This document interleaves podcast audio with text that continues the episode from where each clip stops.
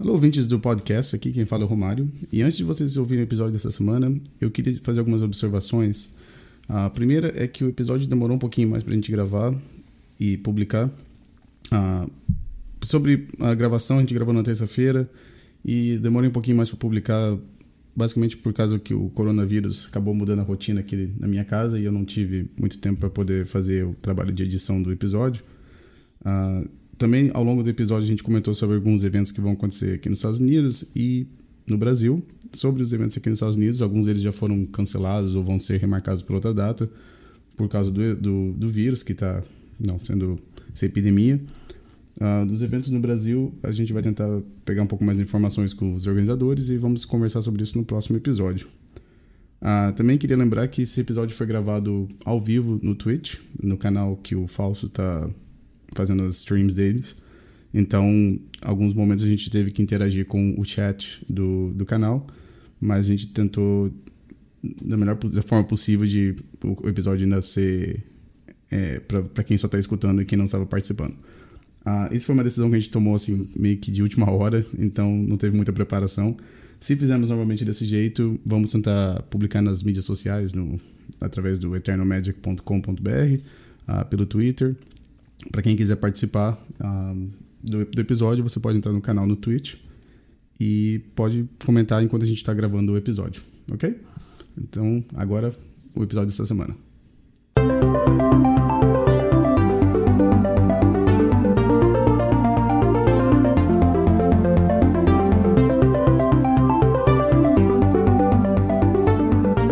Ok, então, olá, ouvintes do Eterno Médio Podcast. Hoje nós estamos ao vivo, ao vivo mesmo, no Twitch. Então, quem quiser assistir depois o vídeo do podcast, vai ter essa opção no canal do Eterno Magic. Ponto, não, ponto não. Eterno Magic BR no Twitch. Nós somos um podcast que, quando a gente entra em jogo, menos de duas semanas depois, a gente é banido. Desculpa, essa foi a piadinha que eu consegui pensar na hora aqui. Foi o ah, mais rápido, né, Romário? Da história do Legacy. A gente perdeu só pro Flash, né? Isso. É, o, o, Bob, o Bob Juan colocou um negócio no, no Twitter, e eu tava lendo. Desculpa, no Twitter, é, e aí ele viu que ele colocou que o Flash tinha sido banido.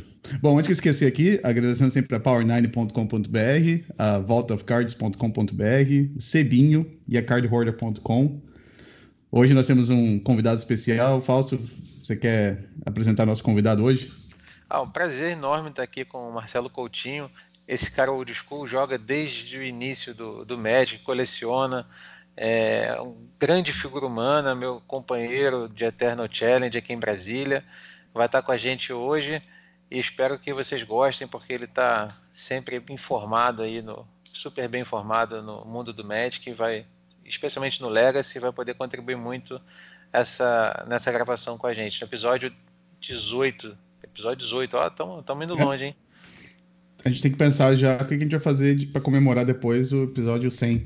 É, vamos pensar lá na frente. O Coutinho tá, teve uma foto dele que eu consegui pegar no, num dos torneios, ele no meio da partida já desenhando o Eternal Challenge 2027. Ele estava tava ali maquinando já, pensando como é que ia ser, o regulamento e tudo mais. É um cara que pensa lá na frente mesmo, tenho muita admiração por ele, é um prazer enorme recebê-lo aqui, viu, Marcelo Coutinho? Não, valeu. Tomara que eu atenda as expectativas aí que você está criando aí para a audiência, viu? Com certeza. Bom, então vamos lá. Então, eu ia falar de Magic, mas eu não, não tive muito tempo de jogar Magic essa semana passada. Eu foi meio corrido, meu filho ficou até um pouco doente no final de semana, então não deu para jogar Legacy. A última vez que eu joguei foi acho quinta passada, joguei aquela lista do, do Chase Hansen. Eu acho aquela lista legal para jogar agora no mundo que não vai ter Breach de novo. Para quem não sabe, aquela lista que joga com quatro cores, joga com o deck Faden, joga com Uro. E eu tenho a impressão que o Chase continua colocando cards que ele gosta no mesmo deck, até uma hora que o deck fique parecendo um deck de, de Commander. Vai ter uma de cada, uma de cada carta só. Vai ser quatro Ponder, quatro Brainstorm e uma de cada carta que ele gosta de jogar. Mas o deck é, é legal. Ele é um grande construidor de deck, assim, então. Uh, uh, mas acho que eu, foi a única experiência, não deu para jogar muito. Uh, eu assisti mais você jogando falso. Depois a gente pode falar também da sua experiência no, no Magic Online. Ah, Coutinho, sim, deu, claro. Coutinho, deu para você jogar um pouco de Legacy no final de semana? No final de semana? Que, que, como é que foi o... A minha última experiência foi com o Eterno Challenge. Né? Tive o prazer de ficar em nono lugar nos tiebreakers. Mas joguei com uma paixão minha nova aí, que é o Urza, né? E na expectativa agora de ir para o GP, eu arrisquei uns jogos casuais de Modern, né? Também com Urza. Mas Legacy, minha última experiência já tem uns 10 dias, foi justamente o Eternal Challenge. Um evento aí que foi um sucesso, super bacana. Né? Acho que vocês na, na, semana passada fizeram uma cobertura bem bacana, deram muitas informações aí do, do, do, nosso campeonato. E só, né? Mas foi um bom dia, foram 10, 9 partidas que eu pude jogar naquele dia. Então, saí satisfeito de Legacy. Muito legal. É, e foi um formato, o Romário, que a gente estreou, né, no último dia 29 de fevereiro, em que a gente fez um, um torneio paralelo ao evento principal, né? Então, com o entendimento de que a turma do Legacy, né, geralmente precisa marcar com antecedência suas datas, precisa é, combinar com a família, né? Então, quando consegue tirar um dia para jogar é, o Legacy, né, quer aproveitar o máximo possível. Então, uhum. se por acaso não foi bem, calhou de não ir bem é, no torneio principal, não fez top 8, então a gente teria um paralelo ao top 8 para que se possa aproveitar um pouco mais o tempo que a gente está ali junto. E claro, né, sempre naquele clima de confraternização, de camaradagem. Foi muito, realmente foi um evento sensacional, muito agradável. E o Coutinho é, ganhou o Bayum aquele dia no, no, no paralelo. É, ele não fez top 8, ficou em nono lugar no, no, no, no torneio principal com 4-2. Jogou com o, o Sultai Stomp do Urza, eu acho. Não foi isso, Coutinho? Exatamente, esse mesmo. Que é um deck que você, Romário, também andou testando aí é, online. É, uhum. E eu espero também chegar no nível desses dois monstros aí e fazer uns joguinhos também. Agora que eu tô tateando aqui um pouquinho no mall. Mas esse final de semana foi sensacional. Foi bacana. Nesse final de semana, e só para emendar, já passando para você de volta, é, a gente fez a. Aqui iniciamos a, o setup desse, é, desse canal, né, do, na Twitch, Eternal Magic BR. Chamem os amigos, eu estou vendo que já tem mais de 10 pessoas assistindo. Chamem os amigos, convidem, deixem o follow, isso é importante, né, para serem notificados quando a gente tiver iniciado as próximas transmissões. Então jogamos uma. Até deu para jogar, além da, da, configuração, e isso é muito importante, dá retorno de som, vídeo, luz, etc e tal. É, Bate-papo riquíssimo com as pessoas que participaram sobre Legacy, isso me interessa muito. E, consequentemente, fizemos um, um, duas ligas, muitos jogos for fun, mas duas ligas 4-1, uma com Elfo e outra com Defentex, né? Que eu fiquei sur, surpreendido assim com, com o resultado. É, primeiro porque eu ainda estou engatinhando no, no, no, na, nos comandos aí do, do mol, segundo porque eu nunca tinha jogado de elfo na vida, né? Então foi o deck realmente deve ser muito bom. Então esse final de semana para mim foi, foi, foi realmente de imersão no já falei aqui de público, né? dei plantão o carnaval todo e combinei de tirar essa semana de férias. Então, estou aproveitando o máximo de tempo possível para deixar esse canal super configurado, para que a partir da semana que vem possa só chegar em casa, apertar o botão, é, aí a partir das 8, 9 horas e, e fazer sempre uma, uma, tentar fazer uma liga, tentar fazer um bate-papo. E eu quero que esse canal seja um espaço assim, como está sendo hoje, de diálogo, de conversa, de troca de ideias sobre Magic, especialmente sobre o Legacy. Então, esse foi o final de semana aqui do. Uh, que para mim, Romário, em, em Brasília. É, eu queria também falar. Teve, os comentários foram quase que bullying com o Fausto, mas desculpa pro Fausto, porque a gente estava tentando ajudar ele a, a, a, aprender a fazer trocas. Ah, o Felipe chegou aqui agora também, a gente pode. Eu até, esqueci, eu até perdi o que eu ia falar aqui. Não, mas o que eu ia falar é que eu lembro que quando eu comecei a jogar no Magic Online, é, é difícil às vezes você se ficar familiarizado com o cliente, não é com o programa, não é muito fácil. Eu lembro que eu perdi várias partidas no começo assim por clicar no, no shortcut errado. Ah, na época era, era draft de Innistrad. Faz muito tempo atrás que eu comecei a jogar no Magic Online, mas depois de um tempo você acaba pegando o jeito e você consegue jogar um pouco mais rápido.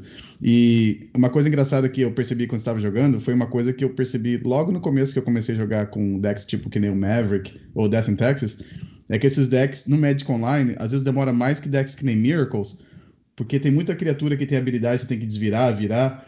É, é trigger do Vile, é, é port no, na upkeep. Então, esse tipo de deck, para quem quer jogar no Magic Online, uh, eu aconselho já prestar atenção no relógio logo no, no, primeiro turno já, porque vai chegar no final, você vai começar a faltar tempo depois. Então, Falso, eu só queria falar para você que, não, você tá jogando bem, você tá aprendendo rapidinho, fez 4-1 duas vezes aí com, já nas primeiras ligas, e não perdeu uma só de tempo, que foi contra o Felipe, então não tem problema perder para os amigos não tá então, tranquilo. na verdade, eu só agradecer a chegada do Davi, organizador da Liga Paulista de Legacy. Seja bem-vindo a esse streaming. É, espero que você esteja sempre presente. Contribuições maravilhosas para dar. Ah, hoje em dia, é a maior liga é, é, regional, digamos assim, não é regional, mas é, de uma cidade junto com, com, com o Rio Grande do Sul, né, que faz, acho que está fazendo Novo Hamburgo, a Faraó. Então, São Paulo e Novo Hamburgo têm os maiores legacy do Brasil hoje. É, seja, seja muito bem-vindo ao Tinho, tá aí também, Walter Filipelli, é, Felipe, a galera, seja, sejam muito bem-vindos aí. E deixar, agradecer ao Marcelo Coutinho, que é esse cara que vocês estão vendo aí na tela, que me emprestou o deck de Elfo, ao Romário, que emprestou parte do side, e o Felipe Medeiros, que emprestou o Defentex inteiro. E aí, Romário, eu fingi que estava jogando devagar, porque eu não ia ganhar do dono do deck, né? Então, ah, claro, claro. É a coisa mais gentil fazer. Uh, bom, a gente pode dar uma olhada aqui. Na semana passada a gente falou o negócio das cartas que a gente achou que iam ser comentadas no, na lista de banidas e restritas. Uh, a gente falou do Oco, do Veil e do Breach. Sobre o Oco, eu falei que não ia ser banido. Falso também falou que não ia ser banido. A gente acertou. Uh, sobre o Veil, eu falei que ia ser banida. O Falso falou que não. Falso de, do contra. E por último, a gente falou do Breach. O Falso falou que não ia ser banido. E essa aí, Falso, quem ganhou nessa daí? Cara, você acertou em cheio o, o Breach. Você acertar de parabéns acertou em cheio. Uh, agora, eu errei. A gente está sujeito a erros e acertos nessa vida, né? Eu achei que eles precisariam de mais data. E uma coisa interessante, eu, eu queria ouvir a opinião do Coutinho sobre isso, é que a forma como eles divulgaram o banimento do, do Breach é, ignora completamente IRL. Eles pegam rapidinho os data, as informações do MOL e né, passam lá o, o martelo do ban no Breach sem dó nem piedade. É, e aí eu queria saber, Coutinho, será que isso já não é uma sinalização de que a Wizard está prescindindo, no, né, no sentido de ter cada vez menos é, indicação de que vamos ter é, GPs Legacy? Assim, não, eu não entendo que seja nada nesse sinal. Eu tenho fé que o GP Legacy ainda vai sair, né? Mas é, é outra história. Mas em relação ao, ao banimento lá, eu, eu, acho que é uma boa vontade. Ela está demonstrando né, uma boa fé em querer atender nos anseios da comunidade rapidamente, prontamente, que era coisa que ela não fazia. Tipo, o Legacy, eles deixavam a gente ali na angústia, no sofrimento, que foi o período do top, do, né, o período do xamã, e até em certa medida do Renin Six também, né, que gerou um clamor que, que seguiu durante uns, algumas semanas, meses, ela falou, cara, vamos evitar né, a fadiga, não vamos deixar isso chegar no, no papel, não, no tabletop, porque a gente não quer, acho que em respeito à comunidade, a gente já sabe de antemão que tem que ser banido, vamos banir. Né? Então, eu acho que foi um, um gesto ali de boa fé, de, de, comprometimento com a comunidade, que não era típico do Legacy. Né? Então, acho que foi bom. Eu, eu, eu apostaria que nada teria sido banido mas o banimento do, do Breach veio mostrar né, um, um, algo bem positivo em relação da Wizards com o Legacy, né? Romário, você acha que esse banimento do Breach ele causa um impacto muito grande no, no formato? Uh, muitos jogadores perderam decks inteiros. Como é que você avalia, avalia isso? O Coutinho já deu a opinião dele é, como um, uma, uma, postura, é, é, digamos assim, uh, uma iniciativa da Wizard, né, de não esperar, não ficar esperando uma, foram bem proativos no sentido de não, ó, já tem um indicativo suficiente aqui, a gente quer uhum. manter o formato saudável, né? É, mas você acha que chega a impactar ou ou você acha que o impacto não é, não, não é, tão grande na medida em que o deck tinha acabado de encontrar a sua melhor configuração, né, que é a versão G-Sky com, com, com, A versão do Togores, né? Com, Intuition né, e Servant Reclamation. Qual é a sua avaliação? Ah, eu acho que perder deck ninguém perdeu, não. Que nem, que nem eu comentei no episódio passado, né? Quem, quem tinha as peças pro. Vamos dizer, pro Ant, por exemplo, tinha lá o, os Lies Eye Diamonds, o, as Pétalas, talvez tinha alguma das Fatlands. Uh, pode voltar a jogar com Ant agora, que o deck agora tá tranquilo de jogar de novo. Aparentemente, um dos piores matchups pro Ant era realmente o. Era justamente o deck de, de Breach, né? Uh, e o, o TS também tinha problema com esse deck. Então você pode voltar a jogar esses jogos uh, com esse deck. Uh, se você tinha outra metade que era a parte de controle, você tinha suas tundras, você tinha suas Force Will, pode voltar a jogar de Miracles, pode jogar de qualquer deck que joga com o Astrolabe, não, não, faz diferença. Então, sobre a questão do jogador perder as cartas, eu acho que não. É, acho que não, isso não vai afetar, não. Uh, o que eu escutei um pouquinho vendo no Twitter e alguns outros podcasts é, é aquele ponto que a gente fica pensando: o, o Legacy hoje em dia é um formato online ou é um formato de papel? Porque eles não têm um, não tiveram nenhum evento grande em papel para poder coletar informação. A informação foi basicamente toda pelo Magic Online. Ah, então fica essa pergunta, né? Porque a gente está numa época agora que no Twitter, se você começar a reclamar muito, a carta acaba sendo banida.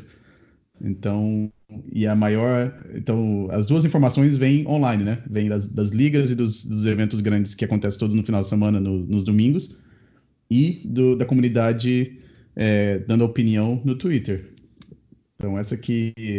Se a gente começar a reclamar agora do Oco no Magic Online, no, no Twitter, será que daqui a pouco o Oco também vai ser banido? Essa aqui. Mas, cara, mas reclamaram muito do Oco. O Oco claramente quebrada a carta. O mais um tinha que ser menos um. Todo mundo falou isso. Mesmo assim, ela uhum. seria jogável.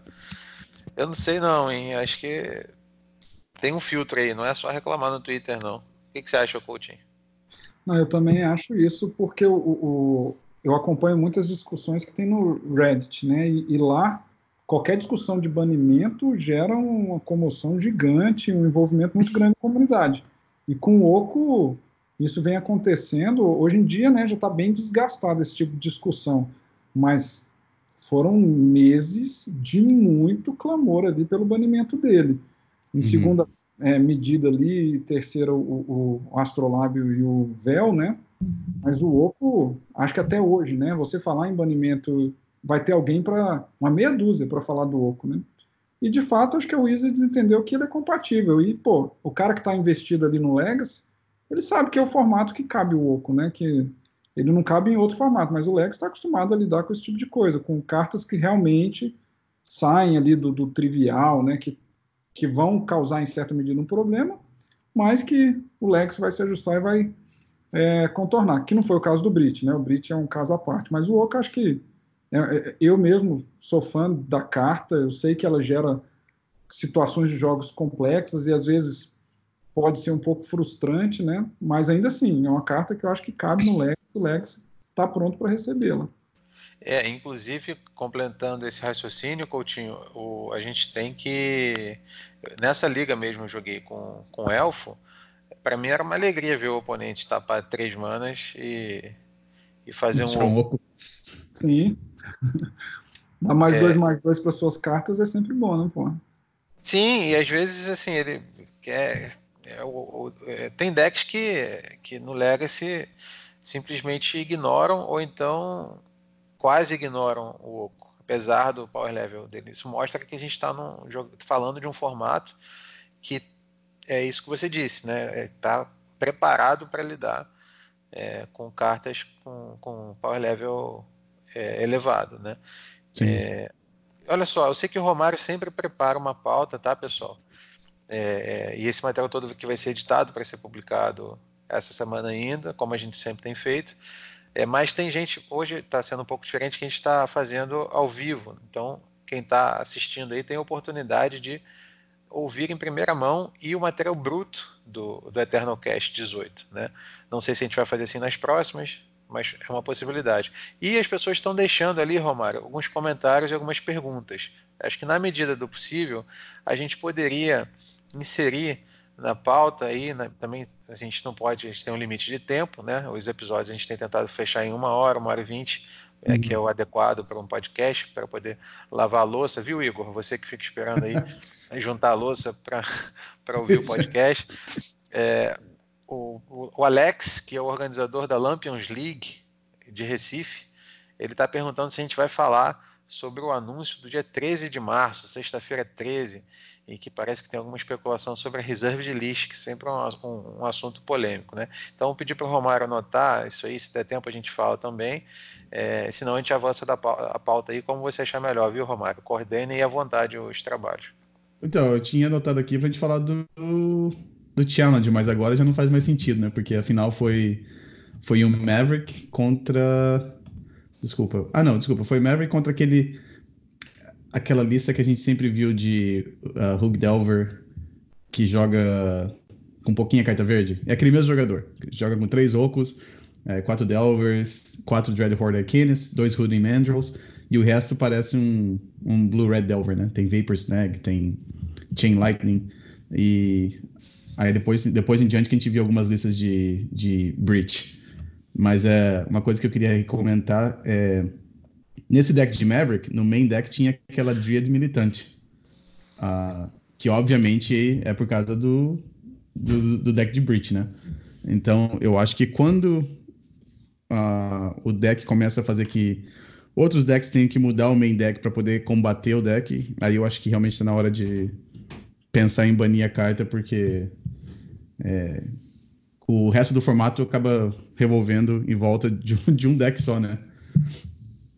É, curioso Coutinho, que eu vi só, nesse só, vou, Rapidinho, Coutinho, só, só para ressaltar aqui, o Davi está comentando que ele está postando que o próximo, a próxima carta banida no Legacy vai ser o Veil of Summer. Tá? E o Elton tá lembrando ali muito bem que joga de Rug e não usa Mangusto, não dá para considerar, né? Mas diga lá, Coutinho.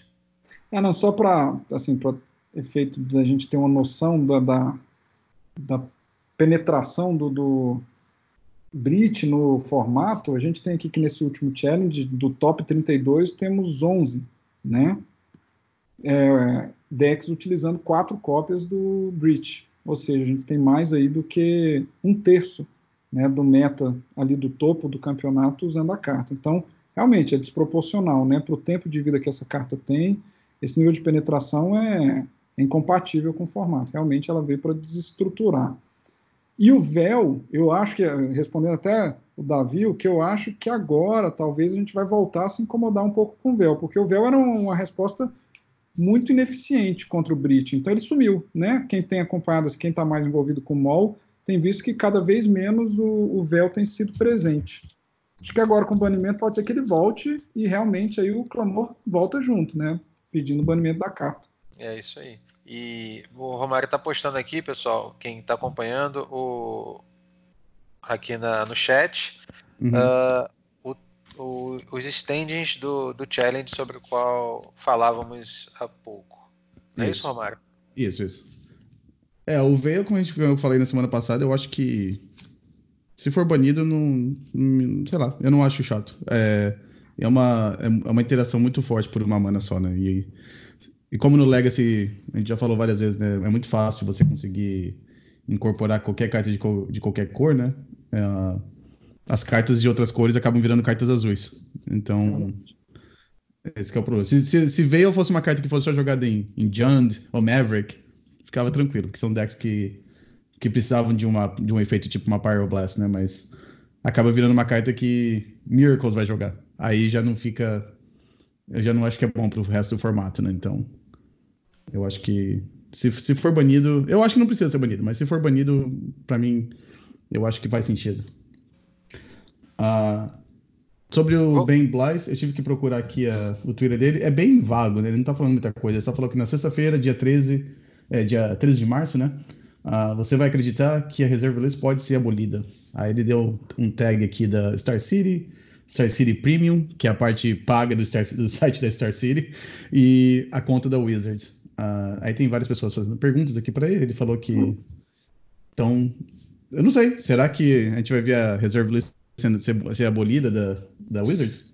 Vou, vou, antes do Coutinho responder essa pergunta, pessoal, eu vou só dizer que ó, eu acabei de colocar aí no chat também essa o, o link para o top 8 do Eternal Challenge aqui em Brasília. Então você tem as listas aqui, a fotinho do pessoal que fez top 8, tem todas as listas aqui também vocês podem acessar, só só fera jogando aqui. Uh, então vamos lá, Coutinho, essa aí é contigo. Não, assim, né, se a gente for considerar que houve né, um gesto de boa-fé da Wizards, né, uma atenção, um carinho maior do que historicamente a gente tem com esse banimento do Breach, um pouquinho antecipado, né, pode ser que exista mesmo um movimento nesse sentido. Né? Agora, qual seria esse movimento? É que aqui é, seria um exercício de especulação nosso. Mas eu acho que, que, que, de fato, pode ser que a Wizards venha flexibilizar alguma coisa. Eu acho que sim. Abolir eu acho muito improvável, eu acho que não é interessante para ninguém. A Wizards é muito confortável com os formatos que ela tem hoje. Ela não precisa mexer no Legacy, né? Ela tem dois formatos pseudo-eternos, né? Já que é o Modern que, e, o, e o Pioneer, que já tem uma comunidade cada um muito maior que a do Legacy. Ela não precisa querer crescer a do Legacy ou, ou, ou tirar jogadores desses outros formatos para trazer para o Legacy. Tipo, eu não vejo sentido. O Legacy é um formato de nicho, é um formato de uma comunidade muito pequena que hoje de, é, se incomoda pouco ou quase nada com a Wizards, a não ser em relação a, a, aos banimentos, né, que a gente ainda segue listas oficiais da Wizards. Então, eu acho que do ponto de vista de negócio, do ponto de vista de empresa, não faz sentido. Né? Eu acho que tem muito dano colateral que pode vir a existir. Não estou nem falando de questões judiciais ou coisa do tipo. Mas eu acho que não, não é uma boa decisão, né? Mantenha o Legacy do jeito que é, mantenha a comunidade né, coesa, fechada, né, dentro do, da, das limitações, e o cara que quer um formato sem reserva de list, ele tem opções hoje, entendeu? Não é ninguém é obrigado a jogar o Legacy, ninguém é obrigado a, a, a, jogar todos os formatos, ainda mais o Legacy, que tem pouco ou nenhum apelo competitivo profissional, né? Uhum. Eu concordo com o Coutinho, viu? E você, Romário, tem algum aporte? Alex, eu não sei se você quiser, dá, bota isso, o que, que você acha, sua opinião, que a gente fala aqui para registrar na, no, no episódio. Uh, eu acho que sim, porque tá bem claro que a Wizards está interessada no, no Commander e para cada jogador de Legacy que quer ter Dual Land, tem 10 jogadores de Commanders que também querem ter Dual Lands. Então eu acho que se eles abolirem Reserve List, não vai ser pensando nos jogadores de formatos eternos, acho que vai ser por causa de Commander. Eu não sei como é que é no Brasil, mas aqui em Richmond a gente tem tem três lojas que eu ainda frequento, mas aqui na cidade a gente tem cinco lojas, acho que no total. Uh, uma que eu vou sempre jogar Legacy, que é uma loja que o pessoal que é dono da loja, eles gostam de jogar Legacy também. As últimas vezes que eu fui jogar Legacy lá, tinha, tipo, a gente jogando Legacy, uns 8 ou 10 jogadores. Tinha lá um pessoal testando Pioneer, essas coisas. Mas tinha pelo menos umas, não sei, uns 4, 5 pods de Commander com 4, 5 jogadores jogando. Então, e eu já tô lendo bastante vezes, é, já vi bastante vezes no Twitter o pessoal comentando que o formato de papel que dá dinheiro para Wizards hoje em dia é o Commander. Ah, não é Standard, não é Draft. Então, talvez, na minha opinião, se a Wizards fosse abolir a, a Reserve List, seria para imprimir cartas para esses jogadores. Uh, os produtos de Commander já são meio caros para mim. Na minha opinião, um deck de Commander 45 dólares aqui eu acho caro. Então, eu acho que eles começarem a colocar dual lands naqueles, naqueles pacotes de Commander, é, tá imprimindo nota de 100 dólares, né? E colocando em caixinha, empacotando e vendendo para jogadores.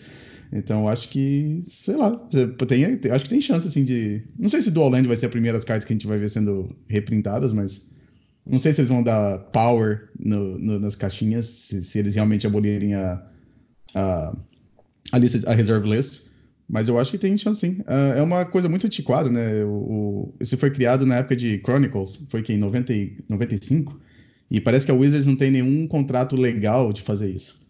Então, se eles fizerem isso, se eles resolverem abolir a reserve list e começarem a imprimir, a única coisa que vai acontecer é que alguns colecionadores vão perder talvez um pouco do, da confiança na empresa, mas a, a Wizards está tomando um, um, Depois que ela foi comprada pela Hasbro, eles estão sendo mais. É, com aquela mentalidade de ganhar dinheiro. Então, eu sei lá, não me surpreenderia se fosse abolida, não. Talvez eles fizessem um, um sistema que vai ser gradativo, não vai ser de uma vez só, não vão anunciar. Tá, semana que vem a gente vai fazer um, um set, o Vintage Masters, mas em papel, aquele Vintage Masters que teve no Magic Online. Mas eu acho que tem possibilidade sim, Falso. E Marcelo, eu acho que não me surpreenderia, não. Ó, o Alex está dizendo ali, concordo com o Romário sobre Commander, opinião Commander versus Legacy, até porque esse ano é o ano do Commander com edições dedicadas. E antes da gente avançar aí, eu também quero dar os meus, meus dois dedos de, de contribuição nessa prosa. Romário ou Coutinho, vocês sabem exatamente como é que foi o texto desse, desse, desse cara que colocou aí a, a, o anúncio do anúncio do dia 13? Então, isso que eu falei aqui. Ele falou. Uh, eu, eu, procurei o Twitter dele aqui enquanto vocês estavam conversando. Ah. É, tá aqui. Na sexta-feira, dia 13 de março, você vai acreditar ele colocou will em letras maiúsculas, uh, que a reserve list pode ser é, abolida. Aí ele colocou hashtag MTG, aí ele colocou aquele at, é, o arroba Star City Games, aí hashtag SG Premium e o aquele arroba Wizards Magic, né, que é a conta da Wizards.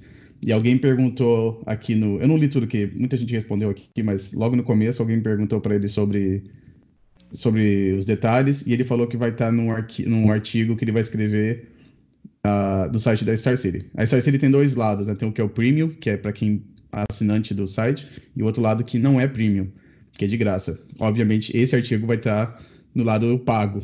Uh, e já tem, já teve no passado, já teve algumas especulações que a Star City tem, é, como é que se diz, é, informação insider information é, privilegiada, assim. Isso. Então, acho que o banimento da. Não, o desbanimento da Bitter Blossom parece que foi um, um que ficou meio estranho, assim, porque a, do nada, assim, a Bitter Blossom tava. não tinha no estoque da Star City.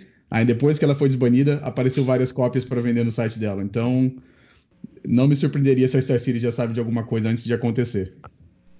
Pois é, eu já vou entrar numa, numa linha mais. Uh, tentar complementar um pouco a, um debate que é super complexo, né?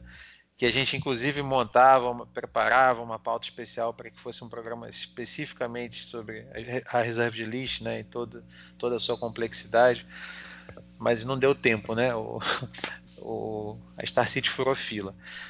É, eu, já, eu já acho é, improvável que aconteça a abolição, como está como tá dito aí pelo que você leu, né? Você vai e assim ele diz, ele não diz que a, que a reserva de lixo será abolida, ele diz que você vai acreditar que ela poderá ser.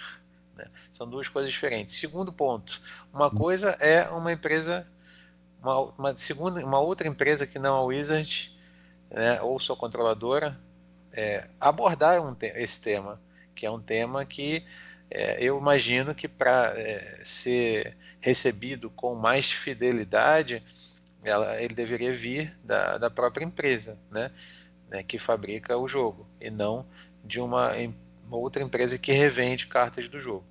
Uhum. Ah, terceiro ponto, é, eu já li um artigo, não é tão recente, mas é, mostrando alguns reprints que foram ali meio no limiar da questão da funcionalidade a qual se refere a reserva de lixo, que era um Fractus que muito parecido com o Jusan Jin. Não sei se vocês chegaram a. Não sei se vocês conhecem essa carta. Eu não vou me lembrar o nome dela agora. Sim, sim, mas... Future Sight. Como é, Coutinho? É do bloco lá de, de Future Sight, Time Spiral. Que é. que faz a, que faz quase a mesma coisa. Ele é 5, 5, 4 manas, voar não, não, tem... voar não. Não é voar? É, não, não é não. Vocês podem fazer, eu vou procurando aqui enquanto isso. Tá, o Romário vai procurar a carta. E que era, alguém dizia nesse artigo que era um exemplo de, de dali de você flertar com a questão da regra da funcionalidade, né? Que era um fractus que seria uh, ali, se não igual, mas quase igual uma, com, ao Jusan é, Jim. Né? Então, é, pode ser alguma coisa nesse sentido. Evidentemente que um tweet como esse gera muito compartilhamento, gera muita visibilidade. Né?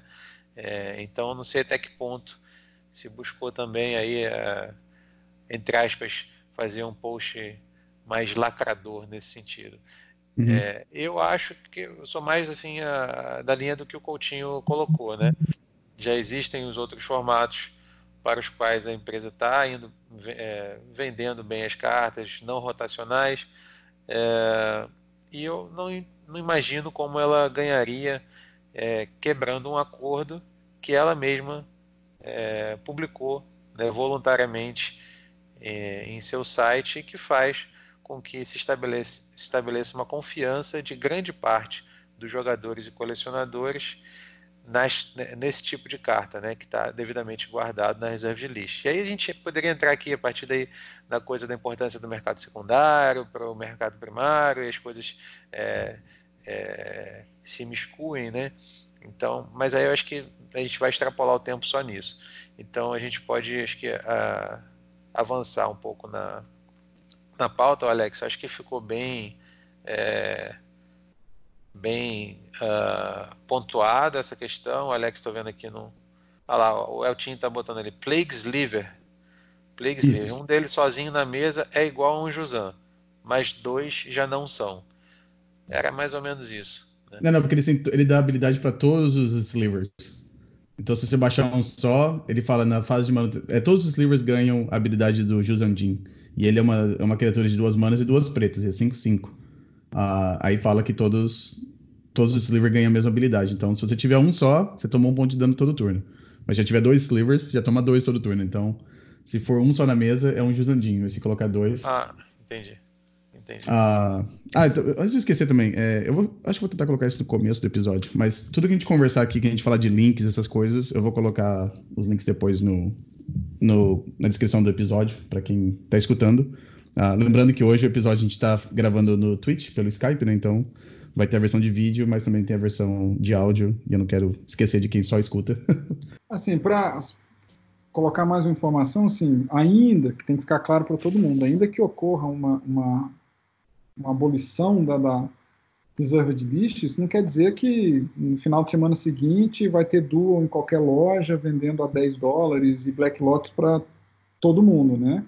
A, da abolição para a decisão pela reimpressão de qualquer carta da reserva de lixo pode ter mais 20 anos pela frente, mais 50 anos pela frente. Né? O fato é que hoje, essa solução que eles têm aí dos, do, dos masters, né, dos sets masters e dos secret layers, é uma fábrica de fazer dinheiro. Não, se eu tivesse isso na mão, eu nunca ia pensar em quebrar uma reserva de lixo, não tem necessidade. Eu não vou poder imprimir dual e vender a 500 dólares, né? Eu vou ter que colocar ela em, em pequenos é, sets por 30 dólares. Não faz sentido, né? Então, a gente vai ter agora, depois de amanhã, o lançamento do Secret Lair da Thalia, com, com arte nova, né? Por alguns artistas aí bem conhecidos. Isso já gera um, né, uma, uma, né, um, um hype muito grande na comunidade, todo mundo quer comprar. Então, ou seja, eles têm ainda muita coisa que eles podem reimprimir que está fora da reserva de lixo, que vai gerar muita é, curiosidade e vontade do pessoal em consumir, sem mexer na reserva de lixo. Então, mexer hoje nela é desnecessário. É, pode bem. ser. É, o, só para entrar nesse assunto, é, rapidinho. A única carta que eu poderia comentar que seria parecida para mim é a Mana Drain. Mana Drain, quando foi reimpressa, acho que foi a única carta que foi assim, a mais vintage carta assim, que a gente já viu ser impressa, né? Foi. Eu fiquei meio surpreso com a Caracas também, Wasteland, essas cartas, mas aí a gente dava para perceber que ia ser impressa, né? Mas o Mana Drain só joga em vintage e é uma carta tão ícone assim, né? Desde, lá de Legends. Hã? Vintage Commander. É. é, não, assim, mas digo assim, de formatos mais. Sim, sim, verdade. É uma carteira tão antiga, era uma carta cara. Ela foi reimpressa e a versão antiga, eu tava olhando aqui, uh, até dei uma olhada no histórico dela, assim. Uh, em 2016 foi que ela ficou mais cara, ela, ela tava custando 220 dólares aqui, uh, de acordo com o MTG Stocks. A versão de Legends hoje tá 185, então. E a versão que foi impressa no. Eu não lembro como é, é o nome daquele, daquele set. Foi. Acho que é o, o, Icon, o Iconic, Iconic Masters, né? Aquela custa 120. Então, eu tenho a impressão que, mesmo que eles façam imprimir as Dual Lands de novo, as antigas de, de Alpha e be, de Beta não vão baixar de preço porque Essas cartas são muito assim é, clássicas do jogo, né? Então, mesmo que eles façam. Se você tiver uma Dual Land de 2020 e uma Dual Land de 94, eu sei qual que vai ser mais caro ainda, não, não importa. Talvez abaixe um pouquinho no começo, volte para aqueles preços de 2011, 2012, mas não vai. A carta não vai voltar a custar 10 dólares. Ninguém vai perder tanto dinheiro assim, né? E outra coisa, jogador de Legacy compra as cartas pensando em jogar com as cartas, não como investimento. Se você pensar como investimento, tem outras opções para você, que nem mercado de ações, você pode investir no banco, não vai ficar gastando cartinha de Magic não, vai, não é uma boa ideia. Então, eu acho que é isso. Muito bem. Então, assunto que, mexe com, com muitas emoções, né? Às vezes as pessoas opinam também muito com pouca informação e mais emoção. Então é uhum. importante a gente se informar, é, entender, me, entender mais, né? E amar e odiar menos, para poder você não ficar. Já vi, já vi até gente saindo de grupo e brigando por causa disso. Então, pessoal, não vamos brigar por conta de, de, de, de, de Magic. Magic é para a gente se divertir. Magic é o nosso hobby, a gente faz por lazer. E, e é isso. Falando nisso, é, em lazer, a gente vai ter uma, a, a, uma série de campeonatos grandes, né, Romário? É, uhum. É, foram anunciados. Acho que vale a pena a gente comentar é, o esforço tanto do Jeremy quanto de outro, o próprio Joe Brennan, né, que venceu o Eternal Weekend, está tá organizando ou organizou? Não, vai organizar agora em maio um torneio Isso. muito interessante ali na região de Manhattan. É, o, esse Jeremy, que ninguém, eu não conheço bem, mas ele anunciou uma sequência de torneios gigante, uma pool, uma pool de, de premiação gigantesca para o Legacy. Primeiro ele anunciou um 20k, né? depois um 40k. Aí você pensa, será que vai ter gente para isso tudo? A lista de espera parece que chegou a 500 pessoas. E, e aí eu, eu, vi um tweet falando alguma coisa de um 100k. Eu falei, 100k, calma aí. É verdade isso, Romário? Parece mais que um GP, talvez. É. Como é, que, como é que é essa história? Explica pra gente um pouquinho aí. Onde Não, vai falou... ser? Quem é essa pessoa? De onde vem? o que que 100k o que? Como é que é isso?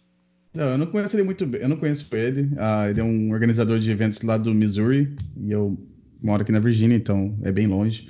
Uh, parece que ele organizava antigamente uns eventos através do. Acho que era Moonbase Market. E a única coisa. O único motivo que eu conheço isso aí é porque eles faziam stream dos eventos dele no Twitch. Uh, parece que a loja fechou e lá em St. Louis, mas uh, o Jeremy ainda continua envolvido com o Magic. Ele, ele, todos os Grand Prix que eu sei, ele tá lá. É, ele vende e compra cartas. E ele também começou um, um, um programa que ele vendia. Eu chamava de grab bag. Era umas sacolinhas, você pagava sei lá, um valor lá. Ele tinha vários é, tiers, vamos dizer assim. Então você tinha lá o old school, que era tipo mil dólares, tinha uns lá que era vintage, que era 500 dólares. E ele mandava uma sacolinha para você cheia de cartas e normalmente o valor que você pagava era menor do que você recebia em cartas. Só que eram umas cartas assim meio aleatórias. Que interessante ah, essa história. Você sabia disso, Coutinho? Inclusive ainda existe, né? Ele ainda tem as grab bags dele, né? Que legal. Tem, tem. Vendo as old school. Isso. É, é legalzinho. Eu, eu, eu, até pensei em comprar uma, mas é, é, meio caro assim para mim ficar gastando dinheiro assim. Depois é difícil explicar para minha esposa depois. mas é, mas teve gente que colocou um monte de foto assim no Twitter, assim. E como toda coisa boa, sempre tem gente criticando também. Então, é, todo mundo tem opinião sobre isso. Mas é, é o que ele faz. Uh, bom, aí ele quando a Wizards falou que. Não, quando a Wizards não, quando a Star City falou que não ia mais dar suporte ao formato, qual o nome desse cara? Desculpa. É, tô lendo o chat aqui. É, é Jeremy Arson. Eu vou colocar o, o, link do Twitter aqui daqui a pouco no chat. E ele, quando a Star City falou que não ia mais fazer eventos de Legacy e não estava aparecendo nenhum GP de Legacy, ele resolveu fazer um post no Twitter falando: Ah, eu vou voltar a, a ser organizador. Porque ele, ficou, ele falou que um tempo que ele ia parar de organizar, mas ele falou assim: Não, já que não tem, então eu vou voltar. Aí ele anunciou que ele ia fazer dois 20k e um 40k esse ano, em 2020. Uh, já de cara ele já anunciou o 20k e pelo que eu sei, por causa daquele do corona do vírus aí, parece que já teve gente que cancelou. Uh, então eu sei que é meio caro para ir, mas se alguém tiver vontade tem como uh, ir participar agora porque o 20k fechou, fechou assim a, a, a, quantidade de vagas rapidinho. e depois ele fez, ele anunciou o 40k que vai ser em setembro, no dia 19 de setembro. E mais recentemente, acho que foi semana passada, ele anunciou no Twitter que ele ia postar detalhes de um 100k.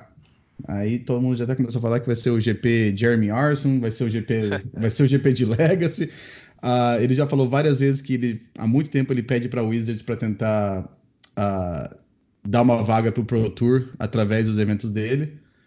Então, não sei. Uh, eu vou postar também no, no nosso, na, na descrição do episódio o Twitter dele, que eu acho que esse é o jeito mais fácil de entrar em contato com ele. E ele vive postando também no Facebook da. Eu acho que é da companhia dele, ou o, Facebook pessoal dele, as datas dos eventos. Então, o 100K eu acho que talvez valha a pena para quem quiser viajar para participar, porque é uma premiação. Esse agora, o 40K, vai ter uma Black Lotus que vai ser sorteio. Uh, depois que acabar o evento, vai ter, vai ter um buffet, eu acho, parece, comida e, e bebida para todo mundo. E se você tiver que ir embora mais cedo, ele falou que ele vai fazer sacolinhas para o pessoal levar para casa em vez de ficar lá para festa. Ele falou. Então, o cara tá super interessado em continuar é, promovendo o formato, né? Então, a gente, se, se puder participar, é, um, é, é uma, uma outra opção. Se não tiver GP, e quem sempre viaja para jogar o GP de Legacy todo ano, tem essa opção agora. Então, além do Eternal Weekend. Ah, sobre Joe Brennan, vai ser um evento que vai acontecer. Fausto, não sei se é tão perto de Nova York assim, mas é, é naquela região. É em New Jersey, mas é na parte norte do estado, então é perto de Nova York. E vai ser em maio. Se Deus quiser, eu e o Felipe vamos estar lá. e vai ter Legacy no sábado, eu acho, e Vintage no domingo. Mas já anunciaram também que vai ter um. É, como é que se diz? Um side event no domingo de Legacy. Uh, eu não sou muito chegado em jogar Vintage, então talvez eu fique lá. Se eu não for bem no evento de Legacy no sábado, talvez eu jogue Legacy no, no domingo também. Uh, vale com proxies pro evento de, Leg de Vintage, acho que são 15 proxies. e os dois eventos, a premiação são 40 Dual Lands.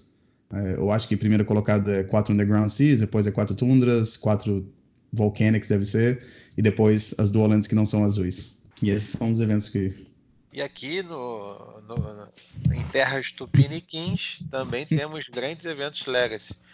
Próximo já anunciado é o Bagual Anthologies. No ano passado reuniu quase 100 pessoas no Rio Grande do Sul, Porto Alegre. E esse ano se espera passar disso. Né? Uma premiação não tão grande quanto 20k, mas ainda assim é, se chegar no número previsto de jogadores no ano passado, uh, esse ano não foi divulgada ainda a premiação, mas no ano passado seria 10k, né? Então imagino que seja daí para mais. Evento organizado pelo nosso amigo Rafael Brusnik. Grande abraço para você. Parabéns pelo trabalho que faz em prol do Legacy. E, bem, Marcelo Coutinho, por favor, diga para a gente o que você está pensando. Não, tô, assim, a situação do Jeremy, né, e, e, essa promoção desses eventos, claramente, assim, com um caráter também quase né, filantrópico ali, de promoção do evento, do, do, formato mesmo, é algo que a gente vê, né, em todos os lugares. Aqui no Brasil não é diferente. A gente tem visto isso aqui no DF, né, aqui em Brasília, a gente tem visto isso em São Paulo, as ligas independentes que têm sido criadas, os eventos com né, uma organização independente, desvinculada da Wizards, muitas vezes desvinculados até da própria loja local, para poder continuar fomentando um formato que é apaixonante, que tem seu público, né, que tem seu, a, a, a sua comunidade bem próxima, né, bem envolvida e bem apaixonada. Então o Jeremy é só um exemplo do extremo. Né? Ele tem uma disponibilidade financeira muito acima da média, ele pode trabalhar no vermelho, supostamente no vermelho. Obviamente, tem outras formas ali de, de gerar receita dentro de um evento dessa magnitude, dessa proporção, que também vai beneficiá-lo, né? Mas ver que isso é um movimento mundial, né? Que a mesma coisa está acontecendo na Europa, a mesma coisa está acontecendo na América do Norte, na América do Sul, é muito positivo. Vê, mostra que o Legacy está muito além da Wizards, está muito além da, da própria lojinha, né? A comunidade é forte e é unida.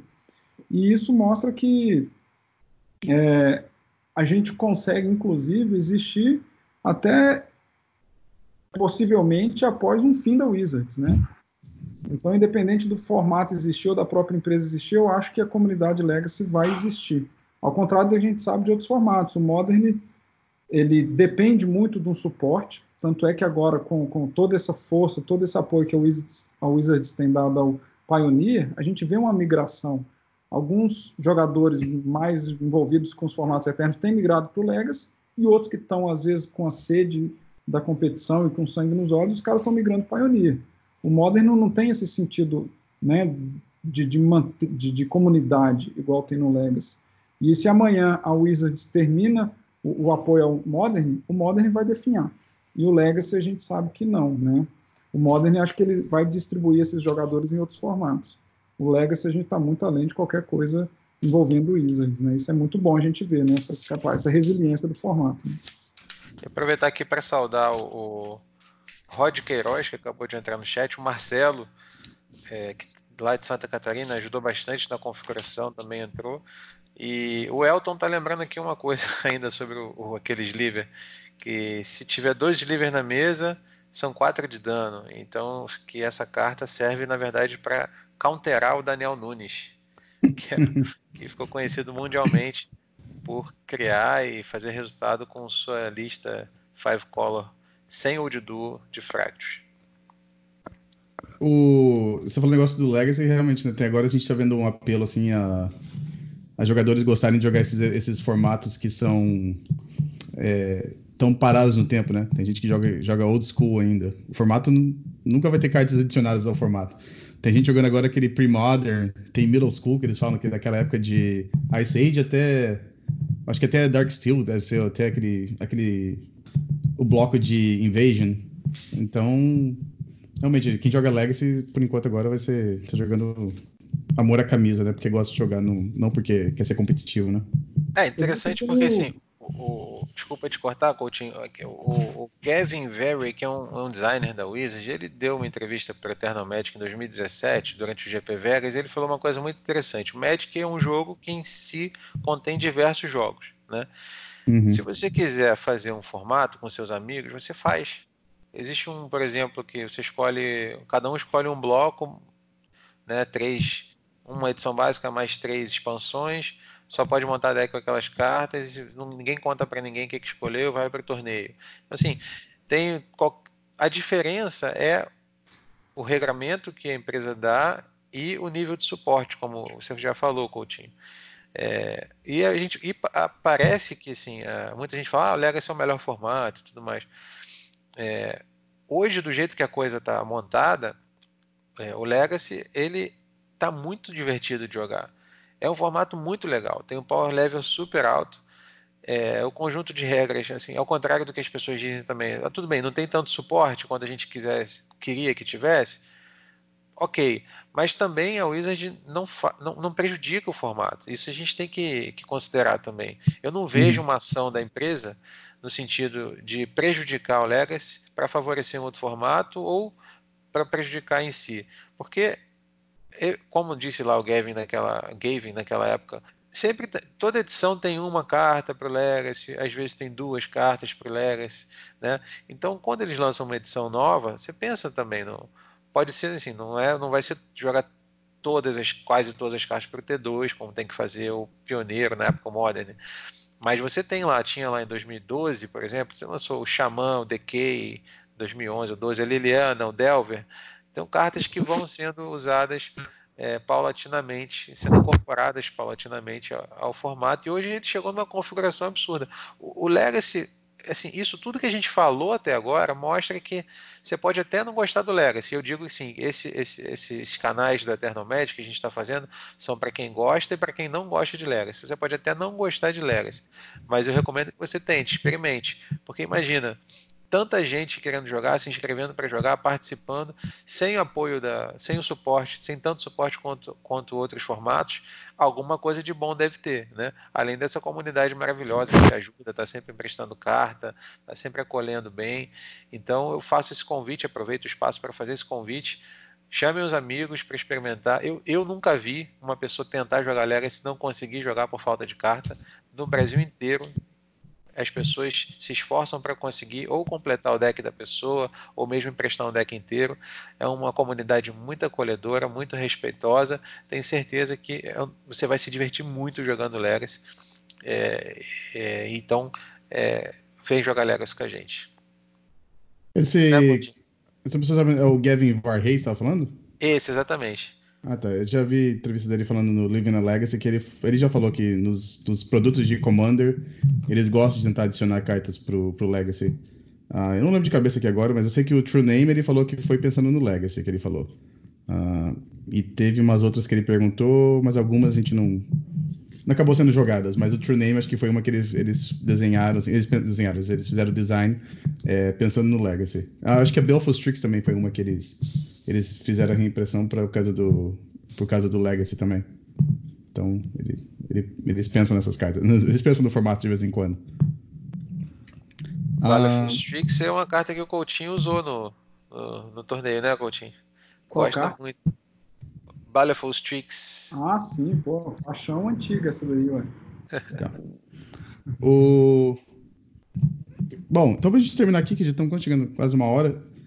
Então, agora sim, o Breach. Qual deck vocês estão pensando em jogar? Qual deck ah, vocês acham que vai ser bom? Isso. Eu, é essa pergunta que eu queria fazer e acabei, por conta do, do debate aqui, olhando o chat, é, esquecendo. Ainda bem que você lembrou, para a gente não terminar. É importante isso, a gente tentar projetar, claro, assim, óbvio que são palpites. Ninguém aqui vai chegar com uma, ah, o formato vai ficar assim semana que vem. Acho que ninguém sabe isso. Qualquer pessoa que fale isso vai estar. Tá né, fazendo exercício de adivinhação.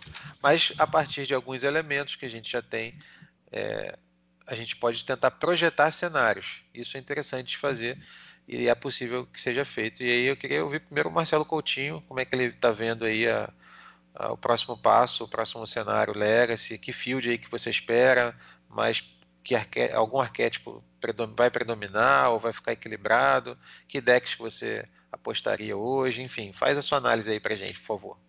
Assim, o, o Legacy para mim, antes de mais nada, é um formato para se divertir, né? Então, claro, ninguém gosta de perder, ninguém quer chegar e não ser competitivo. O fato é que para mim nada mudou. Eu estou numa fase apaixonada aí pelo Urza e vou teimar mais um pouquinho com o Urza, né? Então, eu entendo que agora mais do que nunca, ele já não tinha um match muito bom com contra o Brit, mas eu acho que agora melhora, né? Ele passa a estar tá mais bem posicionado, é um deck stomp, né, que tem bons matches contra Delver e contra até o Defentex, que são grandes é, tiers do formato, né? Então, eu acredito que a minha opção continua sendo uma boa opção. Mas antes de mais nada, né, o importante é você estar tá confortável com o formato, se sentindo competitivo e jogando algo que você gosta. E nisso, acho que qualquer deck hoje consegue se mostrar competitivo, né? E fora que meta é uma coisa muito pessoal, né? Então, não adianta você estar tá com o melhor deck do meta, entendido como o melhor deck do meta, se no seu ambiente lá só existe bad matchup, né? Então é uma coisa muito pessoal, né?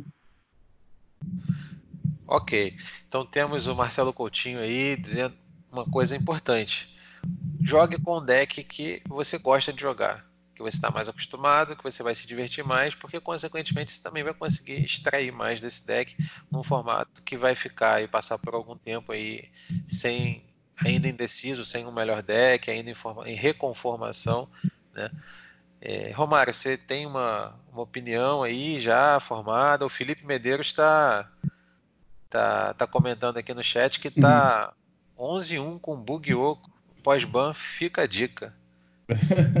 Concorda? ah, eu ah, eu vou jogar com um deck também parecido com o dele. Acho que eu, ou um Bug Oco, ou talvez o, eu volto a jogar de For Call Alone. Ah, foi um deck que eu joguei bastante tempo. Ah, eu acho que agora dá pra abusar de algum deck tipo que nem que eu falei do. Alguma lista que o Chase Hansen. Ah, o pessoal conhece como Strifle, né? Ah, alguma lista que ele joga assim com quatro cores, ou cinco cores, talvez. Ah, eu acho que agora é o momento de jogar com esses decks que são mais sei lá, coloca as cartas que você gosta no deck e, e, vai lá. É, eu também não sou muito chegado a jogar de combo, então se eu for jogar de combo, acho que talvez Ant ou o TES voltam a ser duas boas opções. Talvez seja isso. Uh, e ainda, assim, de agora em diante, eu acho que os decks que jogavam com, com cemitério, que nem o Black and Red Reanimator ou o Dread, até o Rogak, esses decks agora voltam a ser viáveis de novo, porque aconteceu. Sempre acontece isso, né? Quando tem algum deck de cemitério que é muito bom, uh, acaba que um pouco do. acaba causando dano aos outros decks é, por tabela, né? Então todo mundo tava jogando com Rest in Peace e Leyline the Void, não para ganhar de Dread, mas para ganhar de Breach. Só que daí acabava que os jogadores de Dread também acabavam tendo que lidar com esse hate, né? Agora, quem gosta de jogar com esses decks de, de cemitério podem voltar a jogar tranquilos, porque agora eu vou voltar a ver o.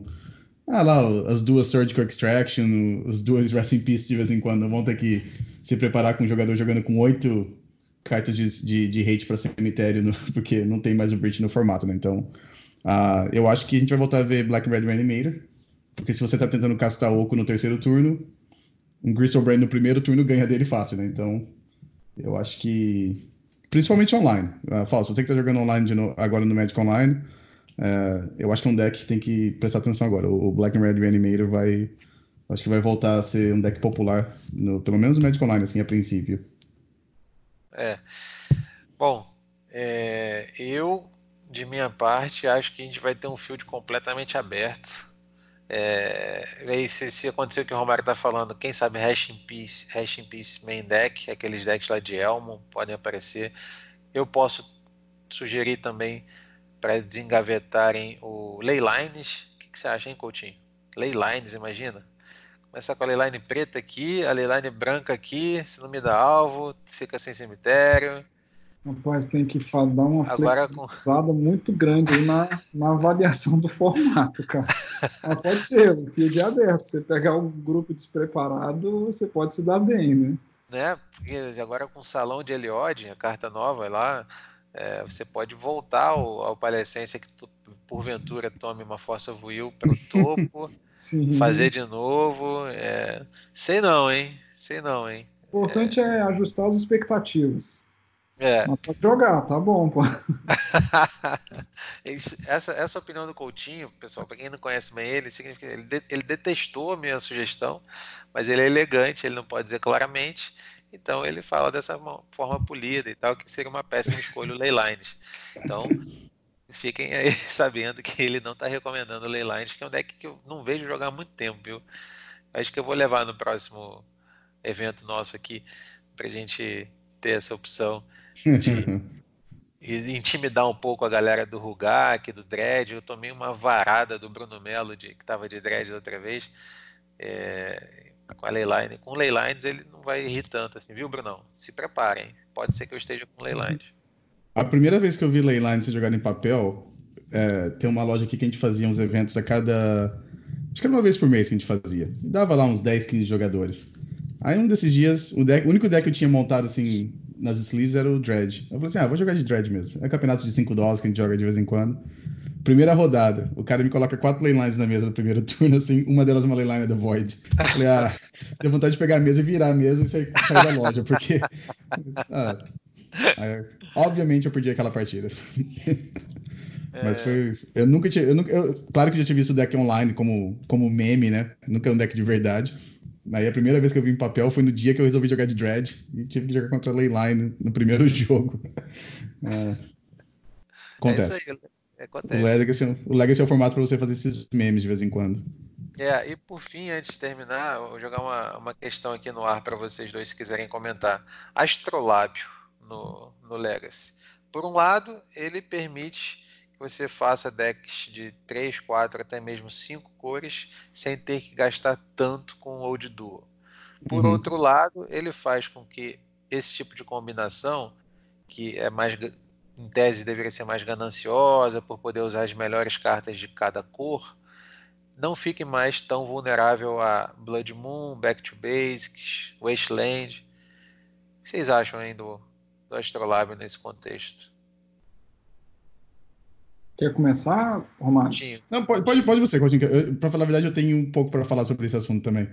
É, não, eu também não tenho muito, não. Eu, eu, eu acho que ele traz né, um, fator novo, né, uma capacidade de você entrar financeiramente mais fácil no Legacy. Realmente, você trocar oito duas por duas, três, você está facilitando o acesso ao formato.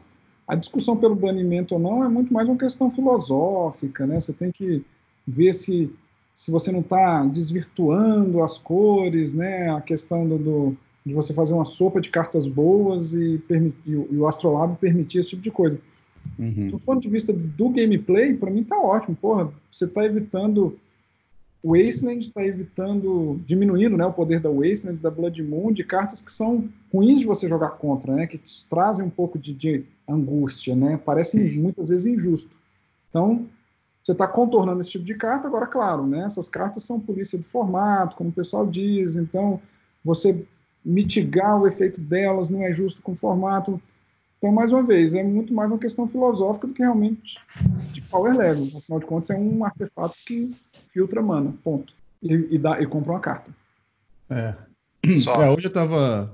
Hoje eu tive só, que. Né? É só. É, hoje eu tive pa que fazer um. Passa o seu café também. Passa o seu café, lava, passa a cozinha. Hoje eu tava. Eu tive que esperar na fila hoje, que eu tive que ir no departamento público, e eu tive bastante tempo para ficar no Twitter, e uma das discussões que eu vi era sobre isso. É, não sei quem conhece aquele. Eu não sei se ele. É um youtuber, o Pleasant Kenobi, é um jogador inglês ah, de, vez ele, é, de vez em quando ele faz streams de, de Death and Taxes, ele, mas ele é um daqueles streamers assim de variedade, né? Então ele joga decks diferentes, ele tem um canal do YouTube, é um cara bem, bem legal de assistir os vídeos dele. E ele sempre coloca umas discussões interessantes no Twitter. E hoje, como eu tava com tempo para ficar lendo o Twitter, eu vi uma da. Ele colocou um post lá que. Eu não, eu não, vou procurar aqui, mas assim, de cabeça, lembrando que ele falou que ele jogou contra um oponente, que o jogador conseguiu castar um oco com três ilhas na mesa. E depois ele castou uma Source to Plowshares sem, sem ter planície na mesa. E ele estava culpando o Astrolábio por fazer isso, né? De mudar a, as cores do, do, do Magic, né? Ah, você tem acesso a, a, cartas de outras cores sem você ter aquelas, aquelas manas. E a minha resposta foi essa, mas ao mesmo tempo o Astrolábio também, que nem você falou, que nem o Fausto falou, faz com que os decks fiquem um pouco mais baratos, porque você não precisa ter que é, usar tantas dual lands, né? Então, às vezes você pode jogar um deck de quatro cores, você precisa só de duas ou três dual lands ali. E, então, eu acho que tem esse lado positivo da carta de facilitar a entrada de jogadores novos no formato. E eu acho que isso sempre é uma coisa boa. Ah, o interessante é que na hora que eu falei que ficava mais barato, a primeira resposta dele foi que, ah, o Wizards pode reimprintar as Fat Lands. Eu falei para ele, não, não tô falando de Fat Lands, tô falando de Dual Lands aqui, porque as Dual Lands, as Fat Lands não tem problema. Dual Lands perto de uma, de uma Underground Sea não é nada, né? Então, se você conseguir é, montar decks com menos Dual Lands, eu acho que é um, é um, é um ponto positivo para a carta. E o, o fato de é, mudar um pouco como é que as, as, características das cores, eu acho que isso aí não faz tanta diferença, assim, no final das contas. E que nem você falou, Marcelo, também tem isso, né? Tem cartas que nem a Wasteland e a e a Blood Moon, ou até mesmo a Back to Basics, são cartas que às vezes é, são consideradas que não são divertidas de jogar contra. Se o oponente faz uma Blood Moon no primeiro turno, você está jogando com um deck que não tem como reagir, sei lá, às vezes é meio chato de jogar. Não sei se. Tem gente que. Eu não sou nada contra, mas tem gente que não gosta disso. Então, tem os dois lados da moeda, né? Não sei se é. eu faço. É, falso, é, não, é isso aí. A gente falou, falou e ficou realmente. Eu acho que no final das contas o, o Astrolab não, não, não vai pelo menos por enquanto, não, não deve sair, não. A gente tem que esperar um pouco também. Daqui a pouco tem outra edição sendo lançada. Vai que. Mas qual que você é... acha que é o. Você acha que o efeito do Astrolabe no formato, você acha que é positivo ou negativo? Acho que essa que seria ele, mais. Ele tem, ele tem dois aspectos. Ele é positivo por um lado e é negativo por outro. Pô, Fausto, você está muito político assim. Não, mas é verdade. Ele, como o Coutinho falou, ele barateia né? Uhum. É, os decks 4, 5 cores, mas por outro lado, ele, ele faz com que é, esses decks que deveriam ser punidos, ou em tese, né, porque é filosófico mesmo, né, é, mas deveriam ter, ter alguma forma de punir esses decks por abusar é, da, da, paleta de cores e essas cartas passam a ser menos eficientes, bem menos eficientes do que eram antes. Como você tem aqui, Wasteland, Blood Moon, Back to Basics. Existem outras. Uhum. É, assim, eu, no meu entendimento pessoal, eu não vejo nada de negativo com a carta. Afinal de contas, eu gosto de, de decks, né, com muitas cores, gosto de decks que usam os melhores, o que em cada cor tem de melhor ali disponível. Eu não acho negativo em aspecto nenhum, mas entendo e concordo, né, com quem acha o contrário, né, que você está ofendendo os princípios, né, que norteiam o Magic. E nesse caso aí que, que o, o Romário citou, né, do Pleasant Kenobi, né, ele chega ali e dá uma exagerada, né? Que ele fala, pô, o astrolábio ser, é, ser permitido ainda, não estar banido, é uma piada, né? Eu falei, cara, calma aí, né? Tipo, não é para tanto. A carta definitivamente tem seu valor e mudou o formato, mudou a forma como a gente joga Legacy. Mas falar que é uma piada ela ser é, legal no formato, eu acho um pouquinho demais, né? A gente não pode também exagerar, né? Também concordo, concordo. A gente pode ir para um próximo, né, Romário? Eu sei que está acabando o tempo, você está controlando aí. Uhum. É, um, um, próximo episódio é trazer um, um, pouco do impacto e como essa frase do Coutinho foi muito interessante, né? Mudou a forma como a gente joga o Legacy hoje, né? Talvez pegar 2019, é, a partir de maio, junho de 2019, até essa edição mais recente, né? Que teve o que baniu o Breach e fazer um episódio falando de como estava o Legacy antes né, até, até a, a, a maio de 2019 e, como, e quais foram as principais mudanças é, conceituais mesmo, né? É, uhum. Que a gente observou a partir da, da inserção das cartas de 2019, que foram muitas e com um power level muito alto, né? Talvez isso possa ficar para um. E o Coutinho, viu, ó, tá convidado, você, esse espaço aqui é seu também. Você apareça quando quiser, é só avisar para mim ou para o Romário a gente te ama, é um prazer enorme. Tenho certeza que todo mundo vai curtir demais esse, esse episódio.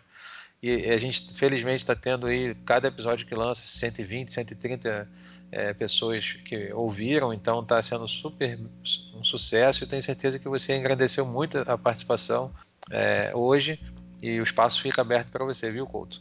Não, eu, eu agradeço aí, né? É sempre um prazer estar tá falando sobre Legacy, estar tá falando sobre Magic, né? trazendo um pouco do que está acontecendo na nossa comunidade, dando a nossa impressão das coisas, isso eu acho fundamental, e aqui a gente tem pessoas, tem o Fausto, tem o Romário, né, duas pessoas gabaritadíssimas aí no assunto, poder discutir um pouquinho com eles é, é um prazer, né? então podem contar comigo aí sempre que tiver espaço, poxa. Bom, uh, então, Marcelo, se alguém quiser entrar em contato com você, você usa Twitter, você usa Facebook? É, pois é. Você está nas redes sociais? Eu, eu sou um ávido leitor assim do Twitter e do Reddit, né, que é onde eu busco as, principalmente as minhas informações, mas de fato eu não sou um, um, um não posto, não, não, interajo muito não. De qualquer forma, assim, o meu contato é sai Coutinho, né, PCI, PSY Coutinho no Twitter, né, e no Reddit é só M Coutinho, né. As outras mídias sociais aí, redes sociais, eu uso pouco ou quase nada, né. Okay. Então, se alguém quiser falar com você no Twitter sobre como tapar o Urza para fazer mana azul, então no Sai Coutinho. Bom, o falso, falso é Eternal, Eternal Magic TT, né? No Twitter. Isso, isso. Exatamente. Você percebeu que você falou Twitter em português o tempo todo desse, desse episódio, né, Romário? Eu não sei, eu não percebi. Você foi falar inglês agora, no final, só para não perder mesmo a, a piada. e é eternalmagic.com.br. Ah, e quem eu comentei antes, o, esse episódio vai estar disponível pelo menos no Twitch, acho que são pelo menos uma semana, eu acho, ou talvez um mês. Ah, então, no Eternal Magic BR. Ah, peraí, deixa eu dar o canal inteiro, né? É www.twitch.tv barra Eternal Magic BR. Para quem está escutando o episódio no podcast, também foi gravado isso no, tweet, uh, no Twitch. Então, é muito, é muito site com T. Eu tô confundindo. E para entrar em contato comigo é Romário Neto 3 no Twitter e o meu canal no Twitch é twitch.tv barra Romário Vidal. Uh, eu acho que só por isso pra gente ter por semana, né? Vocês querem adicionar alguma coisa? Só isso, só isso tudo. tudo? Um abraço então para vocês e a gente se vê semana que vem. Beleza, até semana que vem.